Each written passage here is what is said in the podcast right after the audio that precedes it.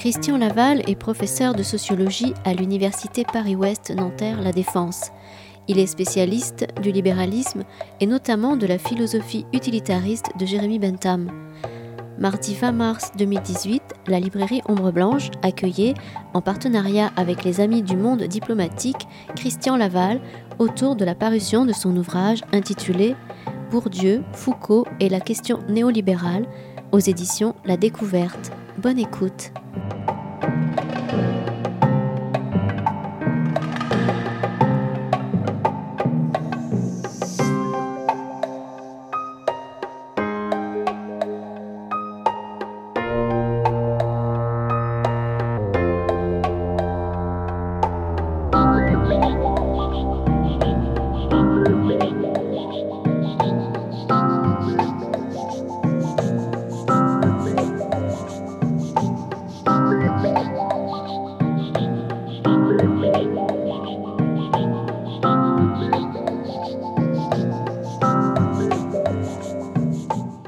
Bonsoir, merci d'être venus si nombreux.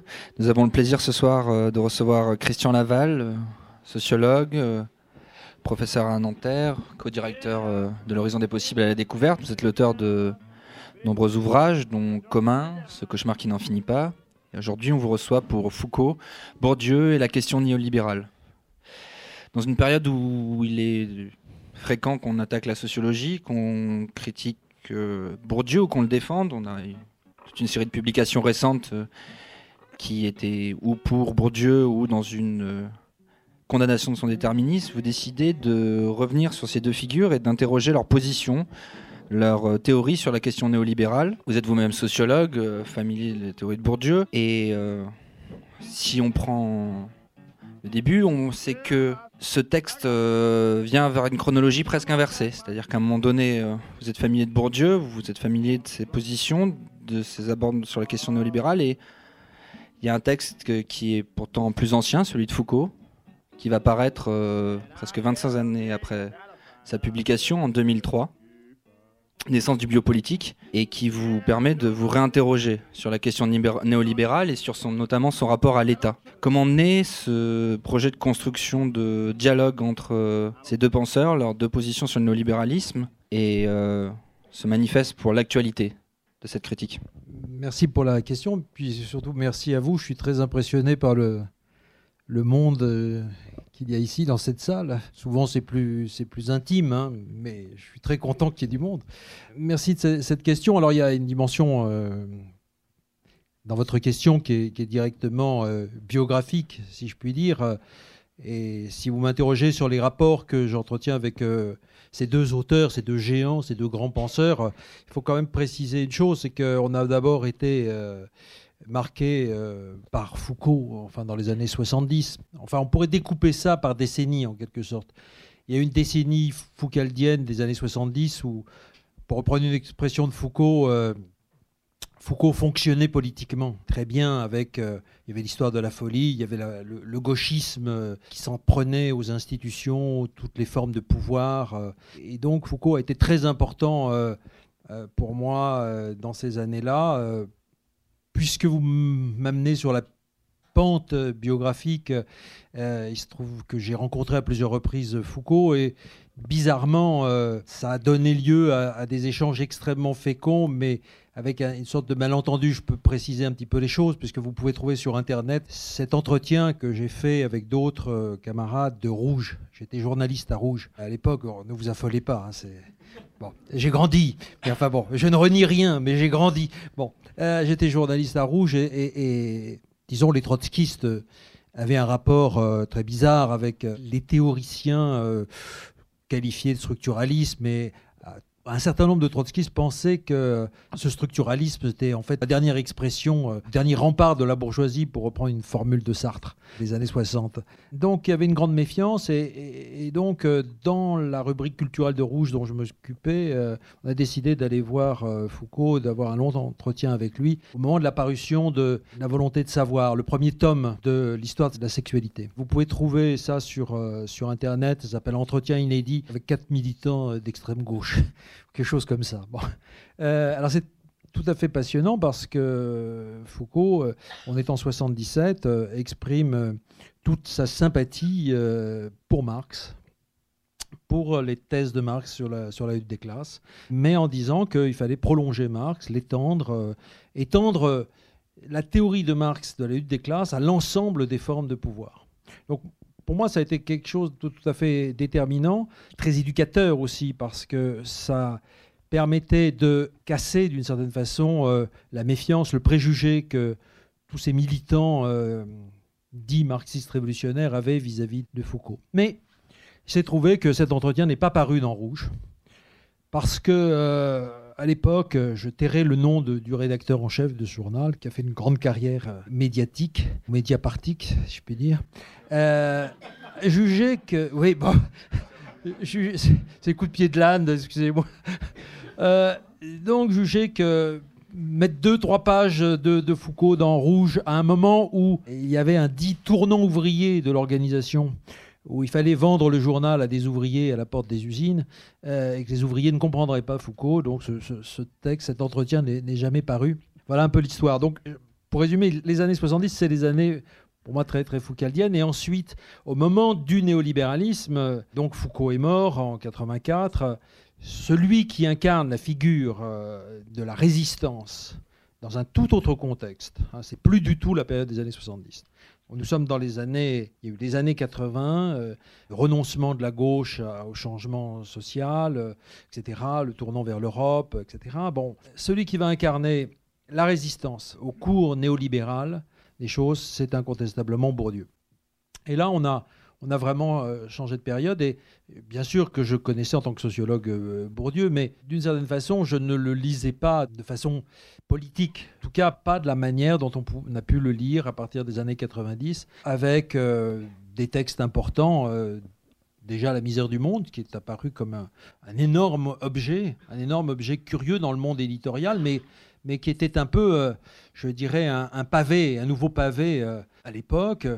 Un retentissement euh, absolument formidable et qui a d'une certaine façon euh, euh, relancé la critique, ou tout au moins c'était une façon de prendre la critique par les conséquences sociales des transformations de l'État de l'État social. Voilà. La transformation des services publics, euh, la modification en quelque sorte imposée par ce que Bourdieu appelait la noblesse d'État, la transformation au fond des, interventions euh, de l'État et leurs conséquences sociales. C'est ça qui était euh, le plus puissant, le plus pertinent dans la misère du monde. Et puis, il y a évidemment 95. Et 95, c'est un moment évidemment décisif pour les gens de ma génération, puisque c'est vraiment l'émergence d'une résistance de masse au néolibéralisme. Et c'est peut-être à ce moment-là que Bourdieu va développer une forme publique, euh, une forme donc assez euh, accessible à tous ceux qui s'étaient mobilisés, à tous les participants au mouvement social, qui va diffuser au fond toute une série de points de vue, de positions sur euh, le néolibéralisme. C'est là où, il commence à parler de néolibéralisme, en particulier euh, dans toute une série de, textes qui seront repris dans Raison d'agir et dans un certain nombre d'articles très importants qui paraissent dans le monde diplomatique, qui est le, à ce moment-là le, journal qui, qui porte vraiment euh, la critique qui porte le fer, en fait, dans, le néolibéralisme. Alors, comment vous dire Sur le néolibéralisme, pour répondre plus précisément à votre question, sur le néolibéralisme, c'est certainement euh, Bourdieu qui euh, a été, j'ai envie de dire, notre éclaireur jusqu'au moment où paraissent les cours de Foucault et en particulier ce cours du Collège de France de 79 qui s'intitule Naissance de la biopolitique. Alors là, il y a quelque chose de très étonnant dans l'histoire intellectuelle et politique, c'est qu'on découvre, enfin en tout cas, je découvre, mon ami Pierre Dardot aussi, et, le groupe que nous avions constitué, qui s'appelait, qui s'appelle toujours Question Marx, nous découvrons euh, en 2004 le cours de 79 Naissance de la biopolitique, dans lequel Foucault développe des analyses du néolibéralisme, enfin du libéralisme et du néolibéralisme, qui nous sidèrent, d'une certaine façon, par leur euh, nouveauté, leur acuité, euh, permettant en particulier de, comprendre, sans doute plus, plus finement encore que Bourdieu, la manière dont le néolibéralisme constitue une logique normative globale qui ne concerne pas seulement des politiques des politiques publiques, mais qui concerne des rapports de pouvoir euh, les plus subtils, les plus insidieux, euh, à travers ce qu'il appelle la gouvernementalité, c'est-à-dire comment on gouverne les individus. Voilà ce qui nous a, euh, on peut le dire, bouleversé, je le dis comme ça, vraiment bouleversé théoriquement. Et j'ai eu envie, non pas de les faire se rencontrer, mais parce que c'était important pour moi, comme je vous le dis euh, dans mon, dans mon histoire, et parce que je ne suis pas le seul concerné, parce que je pense que beaucoup de gens ont été eux aussi marqués par l'un et par l'autre, euh, j'ai voulu mettre en, en, parallèle leurs analyses et en laissant euh, au lecteur le soin de faire une expérience de lecture, de ne pas dire au lecteur voilà ce qu'il faut penser de l'un et de l'autre, voilà qui a raison et qui a tort, mais de permettre au lecteur de faire un jeu de renvoi, de, construire en quelque sorte le jeu d'écho que pour ma part j'ai fait euh, sur plusieurs euh, années euh, entre les deux. C'était d'une expérience d'écriture qui renvoie le lecteur à une, expérience qu'il peut faire, s'il en a envie, de voir sur quel point ils se séparent très nettement, parce qu'ils ne sont pas du tout sur les mêmes, on pourrait dire familièrement, ils ne sont pas sur les mêmes longueurs d'onde, de certaine façon, pas du tout les mêmes trajectoires théoriques, mais en même temps, il y a des intersections que je trouve extrêmement éclairantes sur le néolibéralisme, c'est-à-dire aussi sur ce qui continue de nous arriver et sur ce qui euh, aujourd'hui euh, s'accélère. Afin de rendre leur théorie accessible, donner les clés de lecture euh, sur le néolibéralisme, vous êtes obligé avant de déconstruire deux mythes, deux trahisons d'une certaine façon, présupposées. La trahison de Foucault et de son, sa prétendue adhésion à ce néolibéralisme, et la trahison de Bourdieu à la sociologie même. Oui, alors comme je, vous dis, euh, quand, j'ai entendu euh, un certain nombre de, de gens à propos de Foucault, euh, et jusqu'encore dernièrement, des sociologues, des bourdieusiens, expliquer que Bourdieu, que Foucault, pardon, était, s'était converti au néolibéralisme ou qu'il avait en tout cas certaines euh, sympathies euh, pour euh, ses doctrines, etc. Mon Foucault, si je puis dire, le Foucault que j'avais rencontré quelques mois avant le cours du Collège de France, ne cadrait absolument pas avec une supposée conversion. Et je trouvais que il y avait là quelque chose qui, était plutôt de l'ordre de la calomnie que de l'analyse euh, fondée qui était plutôt de l'ordre du préjugé que du côté de la, vérité. Et donc, euh, sans citer jamais, j'ai contrôlé mes pulsions, sans citer jamais ceux qui ont fait courir finalement ce, ce type de bruit, je peux dire ce soir qu'en effet, il constitue euh, ce qu'on peut appeler une cible du, du livre. C'est-à-dire que j'apporte, je crois, suffisamment de, preuves que Foucault avait un tout autre projet, une toute autre ambition que de défendre de quelque manière que ce soit le néolibéralisme. Ce n'était pas son projet, il a une trajectoire, elle est expliquée dans de nombreux textes et dans de nombreux cours. Savoir ce qu'il veut faire, c'est-à-dire l'analyse des pouvoirs dans leurs variations historiques, pour comprendre qu'il n'est pas plus attaché à ce néolibéralisme-là qu'au libéralisme classique euh, du 18e, qu'à l'utilitarisme, qu'à la raison d'État, ou au pastorat, ou à je ne sais quoi. Ce n'est pas du tout son, son souci. Son souci, c'est évidemment de mieux saisir comment des pouvoirs, compris très infimes, très discrets, euh, très subtils, très, très insidieux, disais-je tout à l'heure, peuvent permettre de conduire des individus. Et ce n'est pas parce que le pouvoir est plus insidieux, plus subtil que les grosses disciplines qu'il avait analysées précédemment, ce n'est pas parce que ce pouvoir est plus subtil, plus insidieux qu'il est moins dangereux, ou qu'il ne faut pas s'y opposer. En tout cas, ce qui est certain, c'est qu'il avait toujours le souci de dire à ceux qui s'opposaient au pouvoir, attention, les pouvoirs sont plus malins que vous ne le croyez. La bourgeoisie est plus intelligente que vous ne le pensez. Ne prenez pas vos adversaires pour des idiots. Et ça, c'est certain qu'on entend ça dans le cours naissance de la biopolitique. Ne prenez pas les néolibéraux pour des gens qui sont de gros imbéciles. Ce sont des gens qui développent des théories, qui ont des concepts, qui ont des stratégies, qui sont capables de mettre en place, d'organiser une vraie rationalité politique et qu'il faut comprendre pour s'y opposer. Et c'est bien ça qui, qui, a été aussi sidérant dans la redécouverte de ce cours. C'est précisément qu'il nous apprenait à prendre en compte la subtilité, si je puis dire, des, euh, des pouvoirs auxquels nous avions affaire. C'est une remarque que vous faites et qui est presque de l'ordre du manifeste, où vous critiquez souvent cette facilité qu'ont les gens à confondre euh, compréhension et adhésion.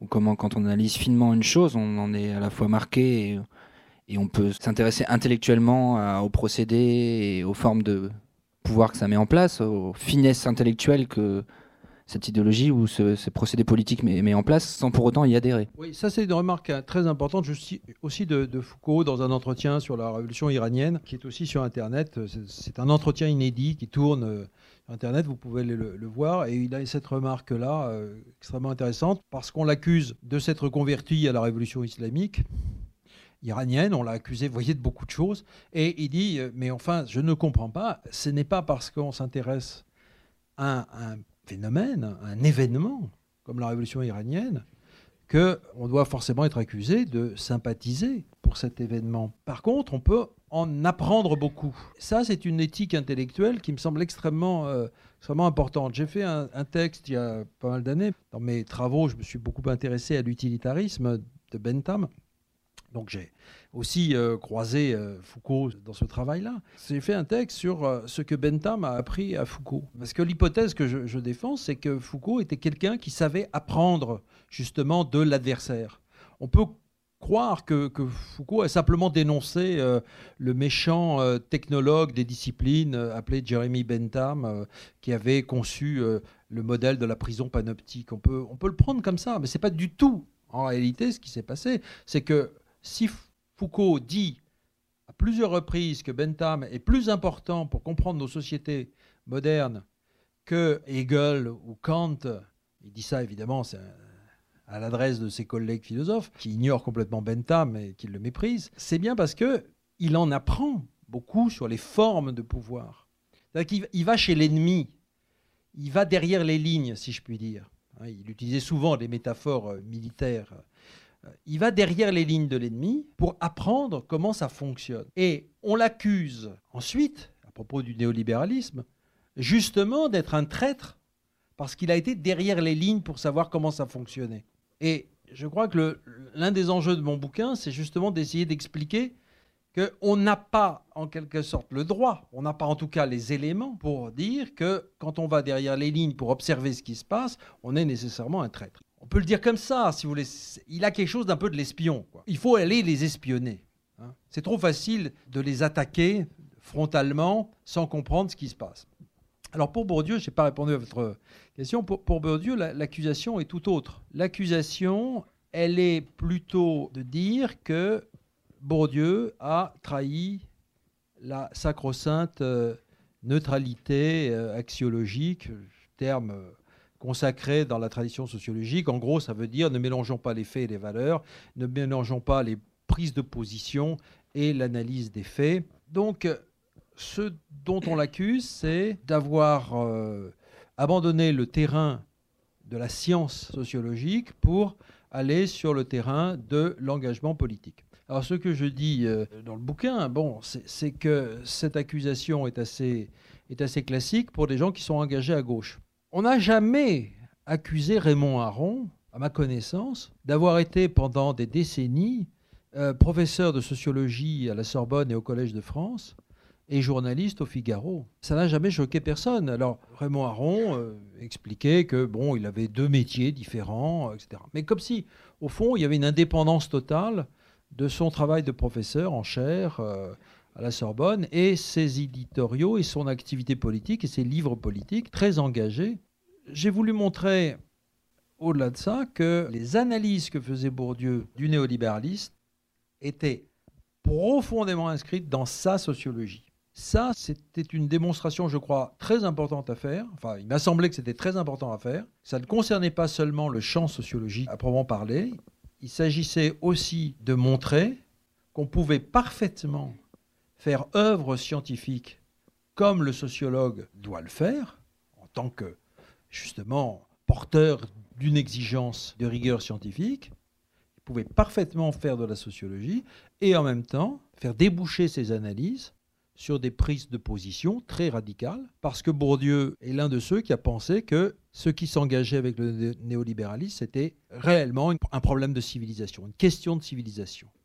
C'était une question qui concernait la place, évidemment les situations sociales, les conditions sociales de la grande majorité de la population, mais qui concernait aussi la place de la connaissance. C'est-à-dire qu'il y a quelque chose du registre de l'autodéfense, de la liberté, de la connaissance. Car ce qu'il euh, explique, on va venir un petit peu au cœur du, du sujet, ce qu'il explique à propos du néolibéralisme, c'est que c'est ni plus ni moins que l'extension de la règle de fonctionnement, des principes de fonctionnement du nomos, du champ économique, à tous les autres champs d'activité, de réflexion, de production des connaissances, etc. etc.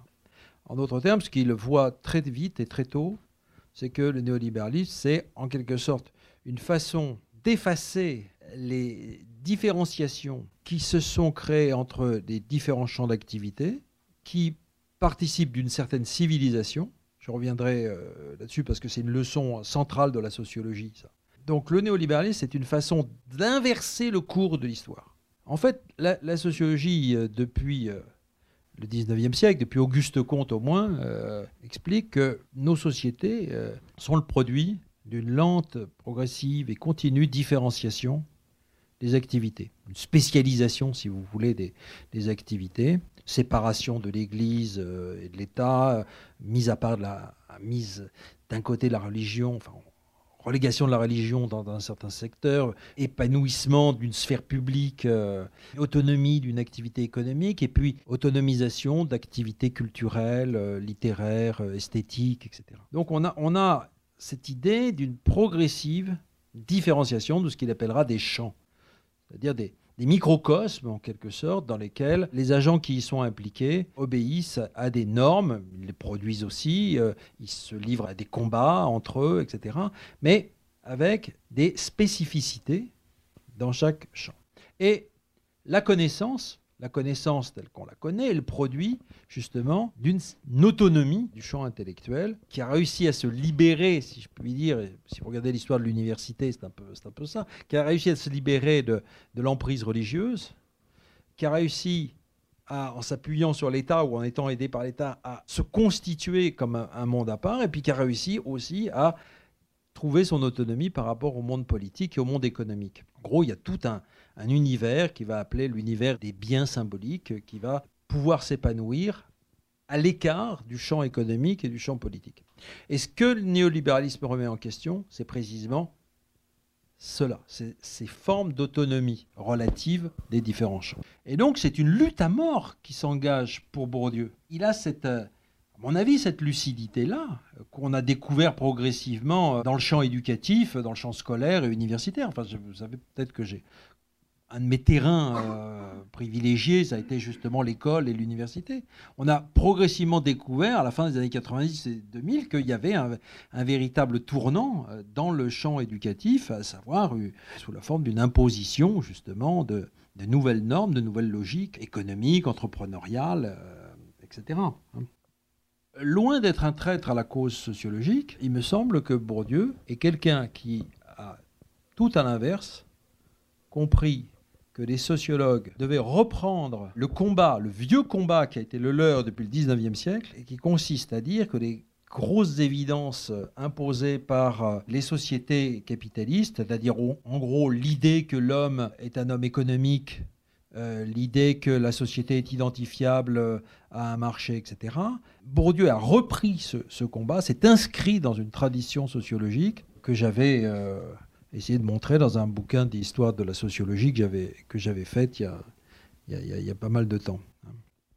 Là où vous rapprochez Bourdieu et Foucault, c'est que vous montrez que même si leurs conclusions et leurs théories sont différentes, les deux, justement, perçoivent l'importance de ce moment néolibéral, même si ce n'est pas exactement la même période, hein, comme une modification du mode de gouvernementabilité pour euh, Foucault et comme justement une crise de civilisation pour Bourdieu. Et ensuite, là où votre livre prend aussi cœur, c'est sur euh, comment ces deux auteurs vont penser cette euh, révolution néolibérale dans son rapport à l'État. Qu'est-ce que j'essaye de faire donc d'abord, j'essaye dans le, dans le bouquin de clarifier de façon un peu pédagogique, euh, si vous voulez, la cohérence des analyses de Foucault et de Bourdieu. Bon, euh, je le dis d'ailleurs en exergue, ce bouquin est issu euh, de cours que j'ai faits et de discussions que j'ai eues avec des collègues et des, et des étudiants. Donc il y a un souci pédagogique. Pourquoi était-il important d'avoir ce souci pédagogique? C'est que premièrement, Foucault consacre assez peu de temps au néolibéralisme. Il le traite en quelques séances de cours euh, du Collège de France. Donc c'est en, très peu d'heures qu'il va proposer un certain nombre d'analyses. Mais il s'agissait aussi d'établir des fils entre ce petit nombre d'heures de cours et tout ce qu'il avait dit avant ou tous les entretiens qu'il avait eus à côté. Etc. Donc il s'agissait de réinscrire ce cours, naissance de la biopolitique, dans une trajectoire théorique beaucoup plus longue, beaucoup plus ancienne. Et puis il s'agissait aussi de euh, replacer Foucault dans son temps, dans son actualité. En 79, qu'est-ce qui se passe pour que Foucault ait le nez, si je puis dire, le flair que nous assistons avec Giscard d'Estaing et avec Raymond Barre à un virage décisif dans les modes de gouvernement? Comment a-t-il la perception que ce qui se passe est en France est complètement lié à l'intégration européenne, est complètement lié aux relations à l'Allemagne. Comment a-t-il saisi à ce moment-là que les gouvernements français importaient ce qu'il appelle l'ordo-libéralisme allemand? Inutile de vous dire qu'il a fallu beaucoup de temps en France et même à gauche pour qu'on saisisse la nature de la construction de l'Union européenne. J'ai envie de dire que c'est pour beaucoup de gens, en 2005, au moment du débat euh, sur le traité constitutionnel européen, c'est à ce moment-là que beaucoup de gens ont réalisé qu'il y avait quelque chose quand même d'un peu bizarre, d'abord dans la forme du traité, dans la forme constitutionnelle qu'on voulait, donner, euh, et au contenu de cette constitution économique, savoir la concurrence euh, libre et non faussée. C'est en 2005 que des gens ont réalisé qu'il y avait là quelque chose de très problématique. Mais Foucault, vous lirez La naissance de la biopolitique, Foucault dit ce qui est en train de se passer, ce dans quoi nous baignons, dit-il, c'est l'importation en France de l'ordo-libéralisme allemand. Boum Ça tombe comme ça. Ce qui s'est passé, c'est aussi que très peu de ses auditeurs, on peut dire presque aucun en France, n'a repris la balle au bon, a continué ce travail sur cette intuition-là. Hein. Ce qui est très différent du monde anglo-saxon, d'Angleterre et de l'Italie. Très curieusement, ces analyses-là ont eu beaucoup plus d'écho et de prolongement dans ces pays-là. En France, Foucault ne fonctionne plus politiquement à la fin des années 70 et dans les années 80. Je veux dire, il est, neutralisé, il est désactivé, il s'occupe d'autre chose, euh, et il n'y a plus de suite. Hein. D'où cette interruption, d'où le fait que ces cours sont entrés en déshérence, en quelque sorte et qu'il a fallu 2004 pour qu'on les redécouvre. Voilà un petit peu la, euh, la chose. Mais votre question, je me suis embarqué dans un truc, c'était pas du tout ça. Elle était double, elle était sur, effectivement sur cette prise en compte du moment néolibéral et de la, ah crise que ça traversait par les deux auteurs. Et euh, ensuite, ce qui peut faire l'objet d'une deuxième question sur, le, sur la question du, du rapport à l'État, ensuite, euh, entre néolibéralisme et État, justement. Oui, il y a 15 ans d'écart, en gros, entre les analyses de, Foucault et les analyses de Bourdieu. Bon, je simplifie un petit peu parce qu'il y a des choses quand même euh, plus compliquées que ça. Je donne beaucoup d'importance à un texte euh, de 76 de Bourdieu et Boltanski, qui s'appelle La production de l'idéologie dominante, qui est paru dans les actes de la recherche en sciences sociales, qui est en libre accès euh, sur Internet et qui est un texte remarquable, dans lequel Bourdieu et Boltanski analysent le le changement du conservatisme, de la forme du conservatisme. Ce n'est plus la défense de l'ordre ancien, des traditions, des coutumes, c'est au contraire, disent-ils, une nouvelle idéologie qui consiste à euh, promouvoir le changement pour le changement. ils analysent de façon très très pertinente la manière dont euh, les classes dominantes vont s'emparer de la thématique du changement, de la réforme, voire de la révolution. On peut y voir euh, chez eux, ils ne le disent pas exactement comme ça, mais la réponse des classes dominantes à 68, à l'idée que euh, la révolution, c'est nous. La révolution, c'est nous, les classes dominantes, qui allons la faire. Le monde ouvrier, euh, le Parti communiste, la CGT, etc., n'ont pas suivi les étudiants, n'ont pas suivi le, mouvement révolutionnaire qui s'amorçait là. Et cette dynamique révolutionnaire, il faut la, la reprendre à notre compte. C'est en gros le message, enfin l'analyse que font Bourdieu et Boltanski. Donc, c'est la thématique tellement claire chez Macron aujourd'hui. La thématique, si vous voulez, du changement et de la révolution, c'est nous. Hein, je vous rappelle le petit bouquin de Macron pour les élections, ça s'appelait Révolution. Hein. Et si vous, si vous reprenez les analyses de Bourdieu et de Boltanski, vous avez absolument la, la clé. Ils auraient pu le citer, euh, puisque au fond, ce petit bouquin n'a rien d'original dans sa, teneur idéologique. Hein. C'est exactement la, même chose euh, que ce que ces deux sociologues pouvaient, pouvaient voir. Donc je, mets à part ce, texte de 76 pour dire que les analyses majeures de Bourdieu sur le néolibéralisme apparaissent euh, donc plutôt, comme je l'ai dit, dans les années 90. Alors en quoi y a-t-il recoupement? Alors je vous ai dit, j'essaie pas de les faire se rencontrer absolument. Euh, ça serait très artificiel de les mettre en vis-à-vis, si je puis dire. Mais il y a un point, euh, un point très très important, c'est le fait que ni l'un ni l'autre ne vont adhérer à la thèse trop simple selon laquelle le néolibéralisme s'identifie au retour euh, à Adam Smith, ou à l'état minimal, ou à l'extension de la marchandisation, voire euh, à l'impérialisme euh, du capitalisme contre l'État. Je vais m'expliquer. L'un et l'autre vont donner une très grande importance au rôle des gouvernements et de l'État. Et ça, c'est un point très important. C'est explicite chez, chez Foucault, puisque pour lui, euh, le néolibéralisme, c'est avant tout une manière de. une forme de pouvoir, une forme de gouvernementalité, dit-il, manière donc c'est une forme politique, hein. alors pas seulement euh, de la part des gouvernants euh, et dirigeants de l'État, mais de tous ceux qui sont en position de pouvoir, c'est une manière de conduire des gens. on pourra expliquer ce qu'il veut dire par là, en quoi le néolibéralisme hein, est une forme spécifique de pouvoir. Pour Bourdieu, c'est plus étonnant et plus compliqué parce que à certains moments dans des textes publics, il semble très proche de on peut appeler la vulgate des années 90, dénonçant la marchandisation, la privatisation, le, repli de l'État, l'encerclement des États par le marché, etc. etc. Alors c'est plus compliqué parce que d'un côté, on a cette version euh, publique qui fait que, au fond, il ne tranche pas vraiment avec euh, le discours critique massif des années 90 contre le néolibéralisme, ce qu'on trouve euh, en 95 dans les, dans les syndicats, dans les associations, etc. Et d'un autre côté, Bourdieu va considérer que le néolibéralisme est un étatisme. Le néolibéralisme est un étatisme.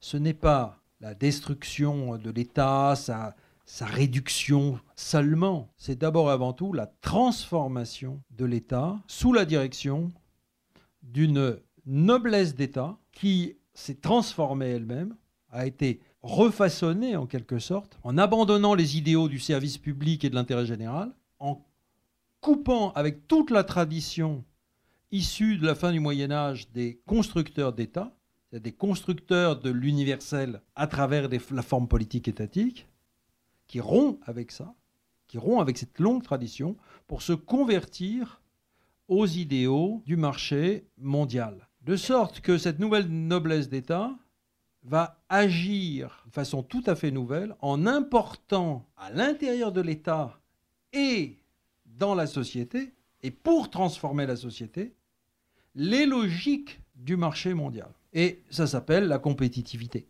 En gros, il a parfaitement bien, bien compris à son tour que ce qui commandait les politiques euh, publiques, les politiques en général, c'était l'impératif d'adaptation, au marché mondial, les impératifs de compétitivité, etc. etc.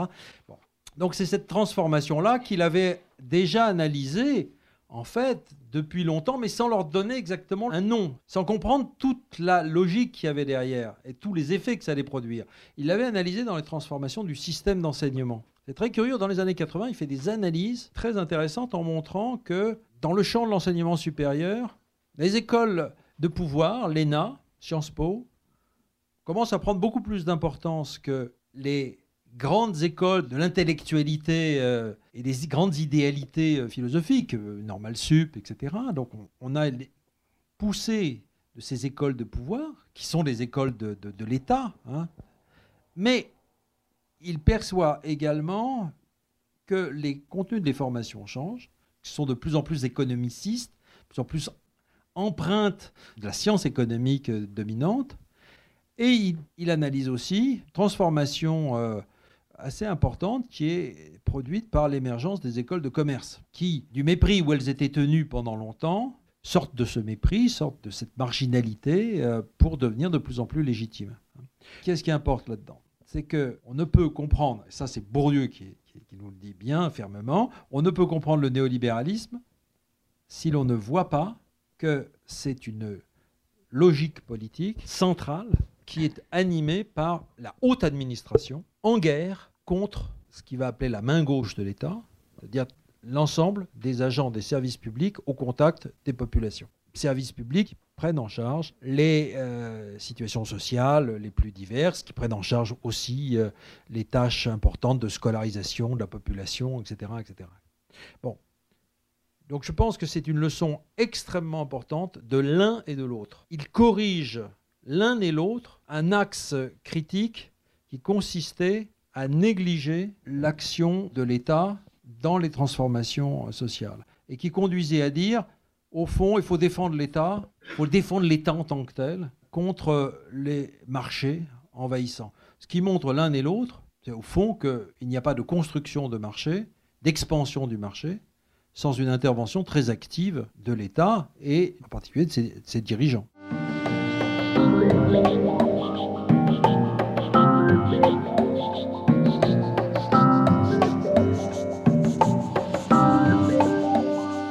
Christian Laval, auteur de Bourdieu, Foucault et la question néolibérale, à la librairie Ombre Blanche à Toulouse le 20 mars 2018.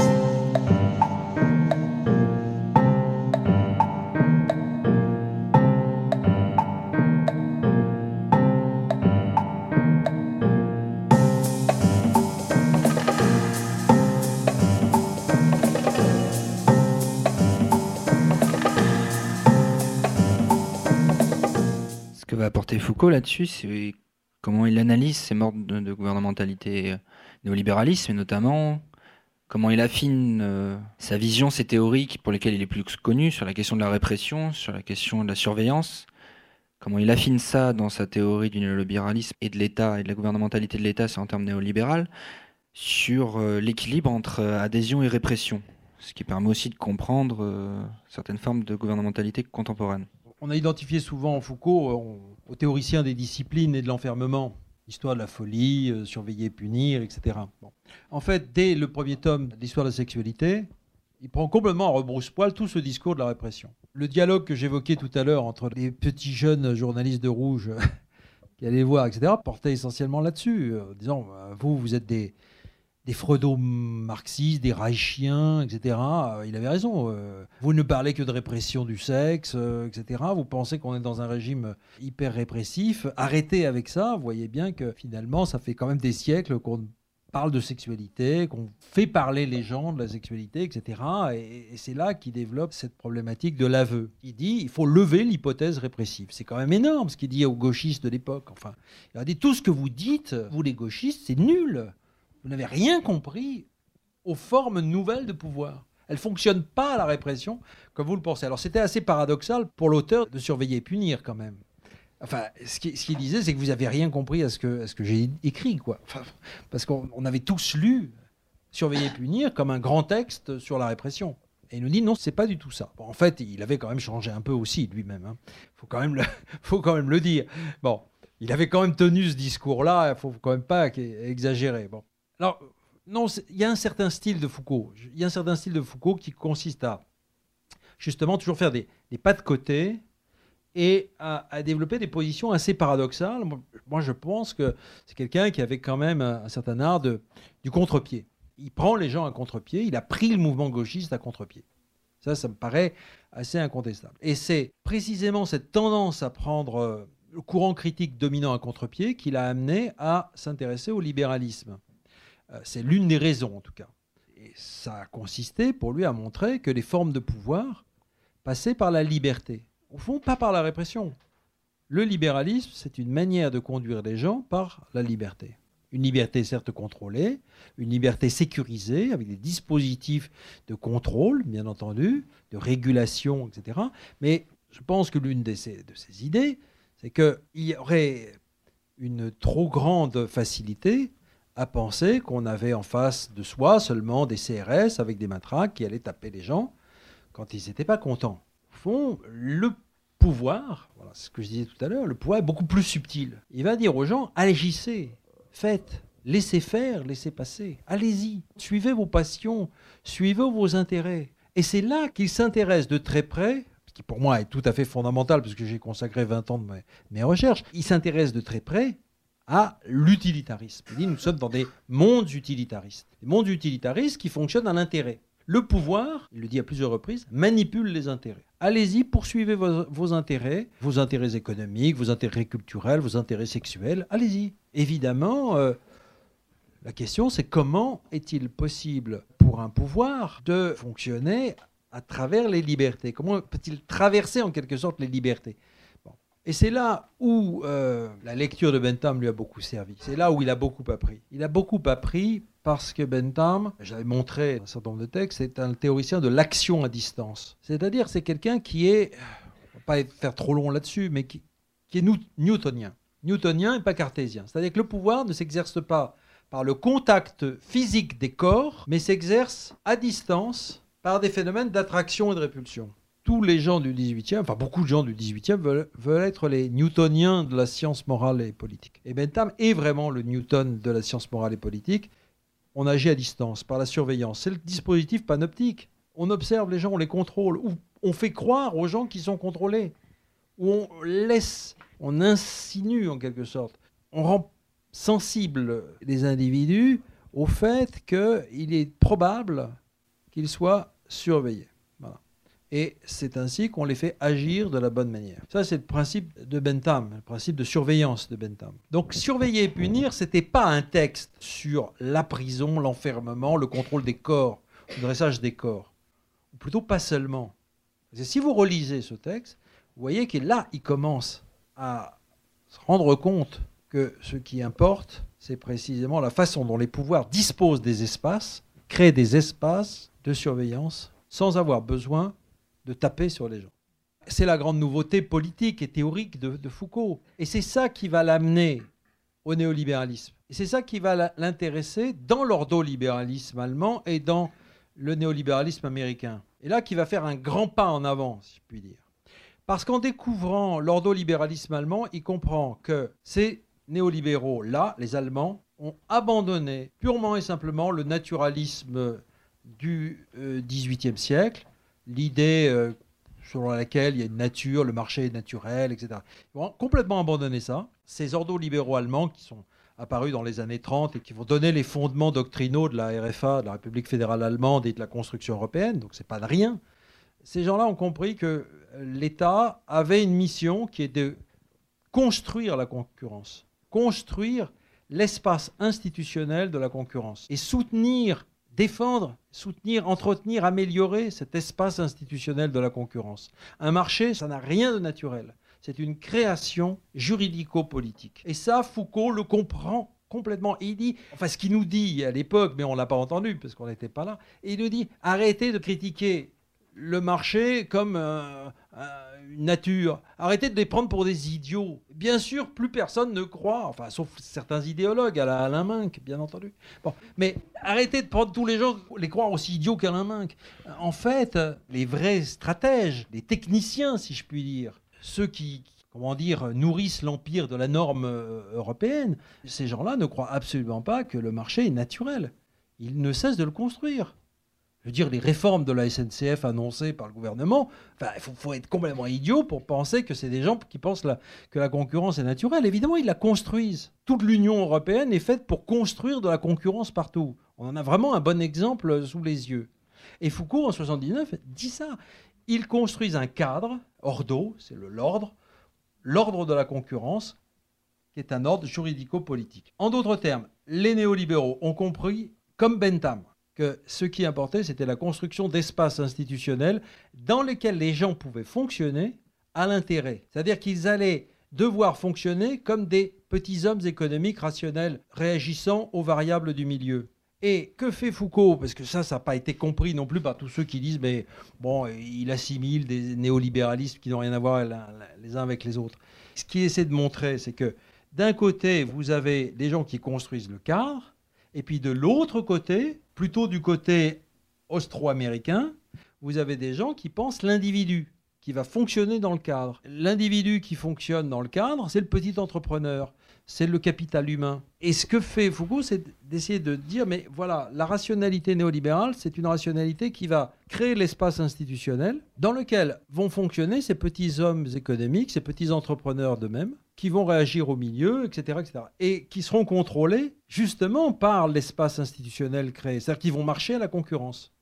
Mettez les gens dans des situations de concurrence, forcez-les à fonctionner dans un... Eh bien, ils fonctionneront. Voilà, il y, a un marché des télécoms euh, concurrentiels. Enfin, ils vont devoir choisir. Il y aura des trains, euh, le ferroviaire sera concurrentiel. Bon, ben, les gens vont commencer à se poser des questions sur euh, quel est le train le moins cher, etc., etc néolibéralisme, c'est précisément cette construction-là. Et c'est donc une forme de pouvoir qui laisse évidemment une certaine liberté aux gens, c'est-à-dire la liberté du consommateur, consommateur. Et plus encore deviennent justement des entrepreneurs de même, c'est-à-dire qu'il y ait, comme il, le dira, des formes de subjectivité nouvelles qui se développent, des subjectivations qui se développent, euh, qui sont des subjectivations euh, qu'on peut appeler capitalistes, c'est-à-dire euh, que chacun devienne un, petit capitaliste euh, accumulant des capitaux. L'objectif du livre, on le voit, est la fois d'apporter ces clés, ces possibilités de relais, parce que vous évoquez que ces pensées sont inachevées et qu'elles sont arrêtées à un moment donné aussi où le néolibéralisme était à une période précise. Mais vous vous interrogez aussi la place euh, de ces intellectuels critiques à leur époque et la place actuelle que doivent prendre les intellectuels critiques. Et on peut pas, on a commencé par une question biographique, on peut pas ne pas penser à ça aussi. Vous parlez des continuités de Bourdieu, de la possibilité d'éditer des livres, de participer à des collectifs de type euh, attaque ou des choses comme ça. C'est aussi votre parcours. Quelle place aujourd'hui pour euh, justement euh, l'intellectuel critique que vous appelez? Vous le dites, je crois qu'il y a beaucoup de, gens qui font un travail intellectuel et qui essayent d'apporter des, des armes, si je puis dire, à, ceux qui sont engagés dans les luttes. Moi, je suis très fidèle à cette idée qu'on trouve chez Foucault comme chez, Bourdieu, que la tâche de l'intellectuel, elle est de produire des analyses utiles à ceux qui luttent, bon, pour dire les choses très simplement. Ce qu'on a essayé de faire avec Pierre Dardot, avec euh, un collectif, euh, c'est d'aller aussi un peu plus loin et d'être, euh, comment dire, aussi fidèle à Foucault et à Bourdieu, la tâche aujourd'hui euh, qui me semble peut-être la plus importante, enfin aussi importante que l'analyse critique, c'est d'essayer d'élargir le, le plus possible le champ, le champ des possibles, si vous voulez, hein, de dégager des, issues, de dégager les issues. Parce que le néolibéralisme nous a privés d'avenir, nous a arraché l'imaginaire du changement. Et donc il est très très important de ne pas se euh, cantonner à l'analyse critique. Il faut inventer. Le néolibéralisme, il a d'une certaine façon gagné aussi par le fait qu'il a voulu se présenter, euh, il a réussi à se présenter comme euh, justement euh, une logique de l'invention, de l'inventivité, de la créativité, du nouveau, etc. Bon, de façon totalement fallacieuse, hein. comme le disait l'auteur du, du Guépard, Giuseppe Tomasi de Lampedusa, je crois. Le Guépard, il y a un personnage très important qui, explique qu'en fait, il euh, faut accepter de tout changer pour ne rien changer. Et, ça, c'est quand même vraiment, je crois, la philosophie profonde du, néolibéralisme. Donc, euh, je, crois qu'une des tâches très importantes, c'est de dégager des voies, ou en tout cas, s'appuyer sur tout ce qui se fait d'important et d'alternatif, hein. j'ai envie de dire plutôt d'altératif. Et c'est ce que nous avons essayé de faire dans un bouquin qui s'appelle Commun, avec Pierre Dardot, c'est-à-dire essayer de, montrer que le néolibéralisme n'était pas seul en scène, si je puis dire, n'occupait pas toute la scène, hein. qu'il y avait des forces d'opposition qui étaient en train d'inventer des formes euh, de vie, des formes d'activité euh, alternatives. Alors ça, je pense que c'est extrêmement euh, important. Alors Foucault et Bourdieu, pour parler de des intellectuels critiques, ils ont été un peu piégés, si je puis dire, par une structure du monde intellectuel français qui est toujours en quête d'idoles, de stars. De, voilà. Ils ont cherché l'un et l'autre des manières de s'en sortir. Alors je ne sais pas si c'était complètement sincère, mais il y a chez eux l'idée qu'il faut abandonner cette euh, figure de l'intellectuel euh, conscience universelle. Voilà. Euh, que pour Foucault, il faisait le choix, en tout cas, il privilégiait l'idée d'un intellectuel spécifique, c'est son terme, mais par là, il était, comment dire, un peu coincé parce qu'il désignait des médecins, des enseignants, des ingénieurs qui, chacun dans leur spécialité, produiraient des analyses critiques. Un paysan peut parfaitement euh, euh, analyser la situation de l'agriculture, proposer des solutions, etc. Enfin, on peut imaginer que José Bové euh, lui aurait plu comme intellectuel spécifique. Voilà. Bon, il y en a d'autres, des médecins, Grimaldi ou d'autres qui peuvent faire figure de ces intellectuels spécifiques. Bon, Foucault n'était pas vraiment un intellectuel spécifique, enraciné dans une profession. Donc il a été un peu rattrapé par cette structure qui veut qu'on euh, devienne une, star, et même une star euh, mondiale. Quant à Bourdieu, lui, c'est autre chose. Savant discret pendant très longtemps, bien que très connu, il est devenu dans les années 90 euh, le porte-parole, une sorte de représentant du mouvement social, lui, lui qui avait analyser justement tous les phénomènes de représentation et de délégation, qui en connaissaient les, pièges. Mais il a fait le choix un peu risqué d'être ce porte-parole, mais pour inciter à la création d'intellectuels collectifs. Voilà, c'était ça son, ambition, et que je crois vraiment sincère, c'est-à-dire de créer des lieux dans lesquels des militants, disons des, des gens engagés dans le mouvement social, pourraient s'allier avec des chercheurs, pourraient constituer un monde nouveau qui ferait rencontrer des acteurs du mouvement social et des chercheurs. Alors si il a échoué dans ses tentatives directes de création de ces, lieux-là, les États généraux euh, du mouvement social ont, échoué, les syndicats, en particulier la CGT, est extrêmement euh, en fait à ce genre de, choses. Ça a quand même donné lieu à des choses assez formidables, enfin, en tout cas, qui ont joué un rôle important. C'est Attaque, quelques années après, et Copernic, et, d'autres, quelques organisations moins, moins visibles. Mais ça a donné lieu à des nouveautés, des créations, des choses qui n'existaient pas du tout avant, où militants et acteurs peuvent se, se rencontrer et produire des choses.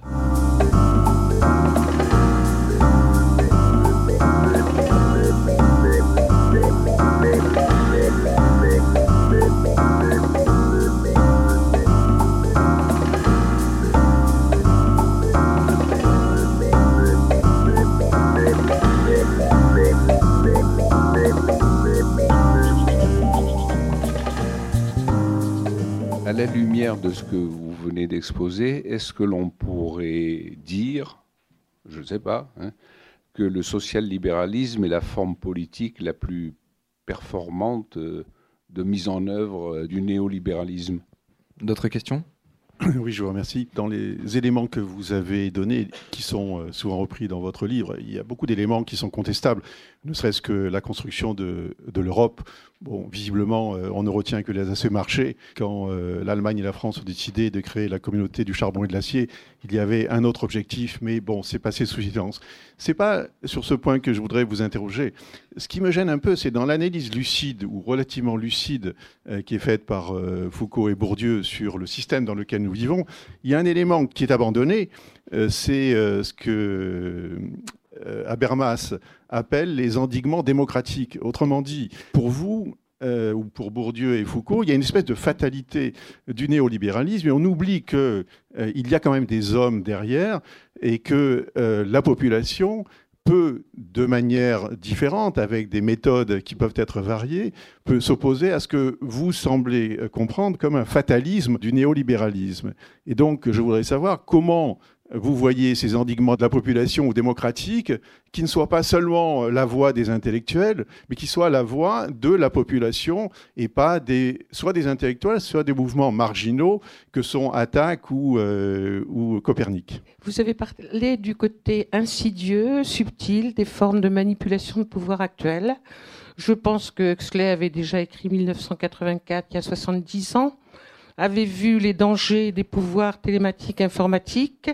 Et je pense que là, il y a un point de réflexion nodale. Bon, euh, social-libéralisme. Alors moi, j'avoue que ce terme, euh, je ne le reprends pas à mon compte. Si vous voulez dire, enfin, je ne le prends pas à mon compte. Euh, de toute façon, c'est un peu autobiographique.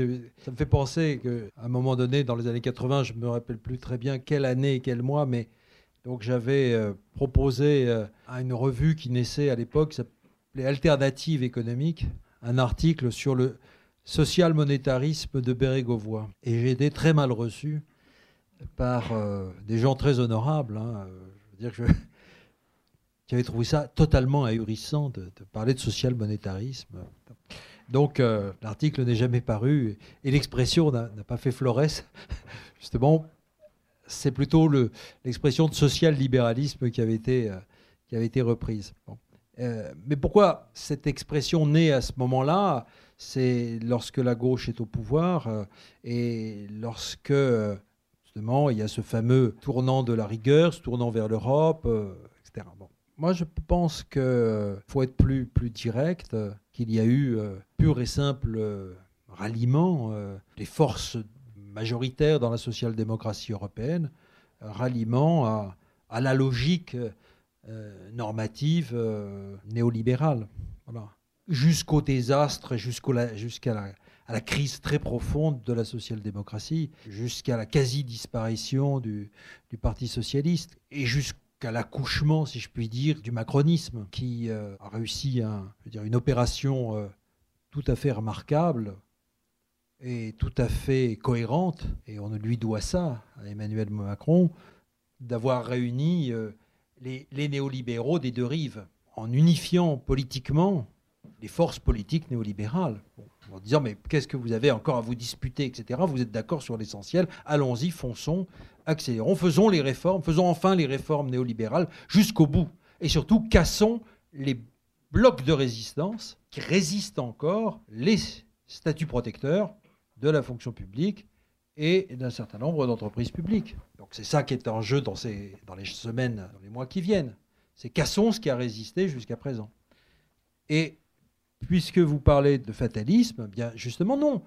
J'ai évoqué non pas des, mouvements marginaux, j'ai évoqué des, des, mouvements sociaux extraordinairement importants. C'est que ça, ça a résisté dans des mobilisations extrêmement fortes. 95, 2003, 2006, 2010, 2016, 2005, bien que j'avais évoqué tout à l'heure.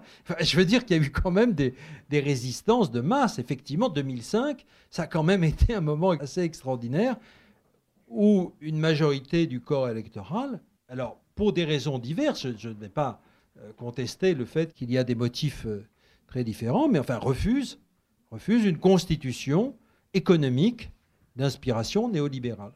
Donc ça a fortement résisté. Voilà. Et c'est bien pourquoi aujourd'hui, on a affaire à ce que certains appellent euh, une guerre éclair, avec une accélération des réformes et une accélération de l'accélération, si je puis dire, au point qu'on ne sait même plus du tout où on en est. Donc, euh, pour euh, aller le plus vite possible dans la voie de réformes qui sont demandées depuis longtemps par euh, la Commission européenne, par l'Allemagne. Ça s'appelle des réformes structurelles. Voilà, ça, c'est pas, pas nouveau, c'est l'agenda européen. Euh. Alors, je ne dis absolument pas, encore une fois, qu'il y avait un fatalisme quelconque. Et c'est surtout pas, sûrement pas la position ni de Foucault ni, ni de Bourdieu. Foucault, pourquoi? Parce que pour Foucault, on a affaire justement à des luttes de pouvoir. Le pouvoir est affaire de lutte. C'est pas du tout l'imposition verticale et unilatérale euh, d'un pouvoir qui réaliserait son programme. La relation de pouvoir, il faut être deux. Il y a deux pôles. Et il y a toujours, euh, pour euh, Foucault, la possibilité de l'événement insurrectionnel. Pourquoi s'intéresse-t-il à l'Iran? S'intéresse à l'Iran parce que il voit bien, avec l'échec du gauchisme, qu'une certaine forme de révolution en Occident s'est épuisée. Il le dit. Et il ajoute, il faut tout recommencer. Il faut tout reprendre à zéro. Le communisme et le socialisme ont été des échecs.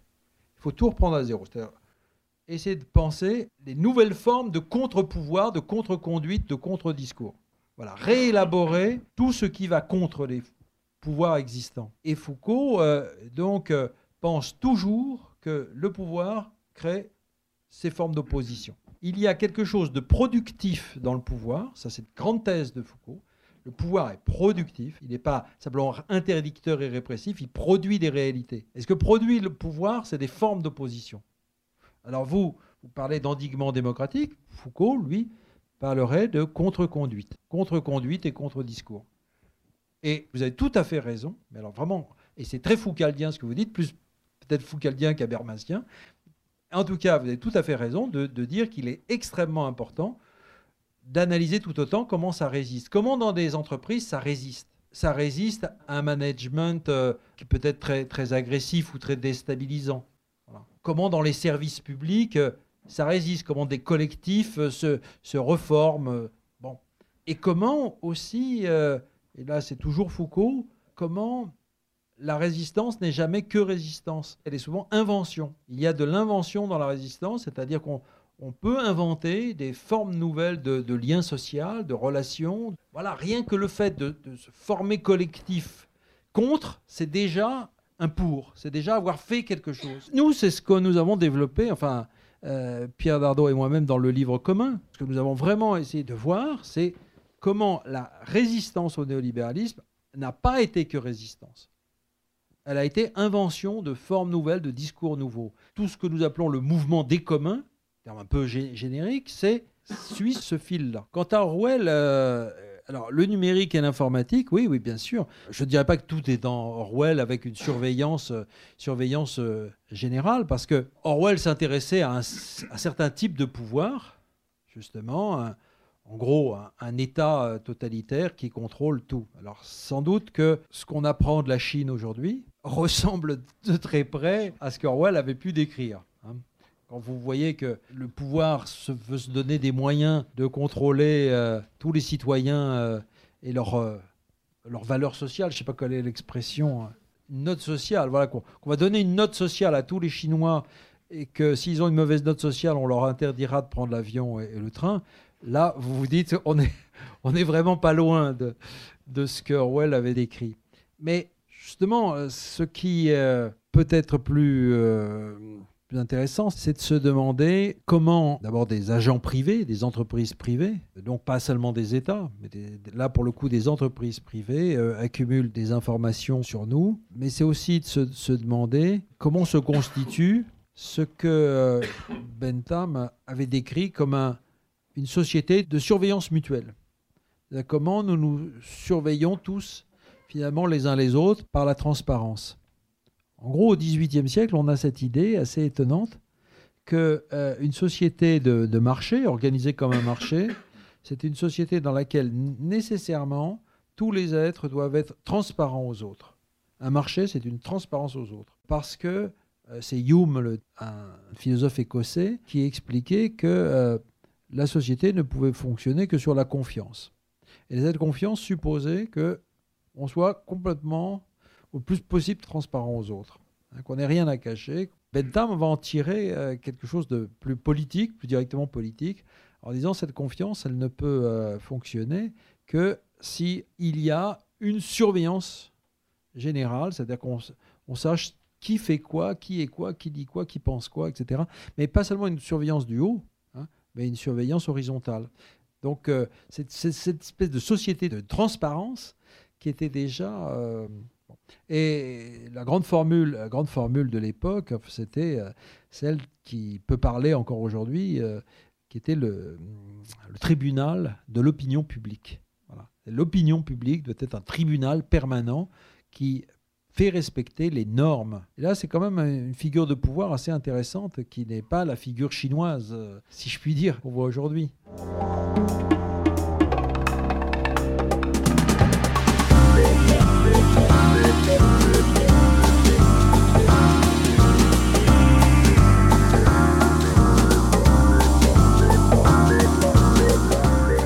D'écouter Christian Laval à la librairie Ombre Blanche à Toulouse le 20 mars 2018 autour de la présentation de son ouvrage Bourdieu, Foucault et la question néolibérale, édition La Découverte. Christian Laval a aussi fait paraître L'école n'est pas une entreprise ou l'homme économique chez Gallimard en 2007 et avec Pierre Dardot, La nouvelle raison du monde ou encore Commun, tous deux aux éditions La Découverte. Bonne écoute de la suite de nos programmes.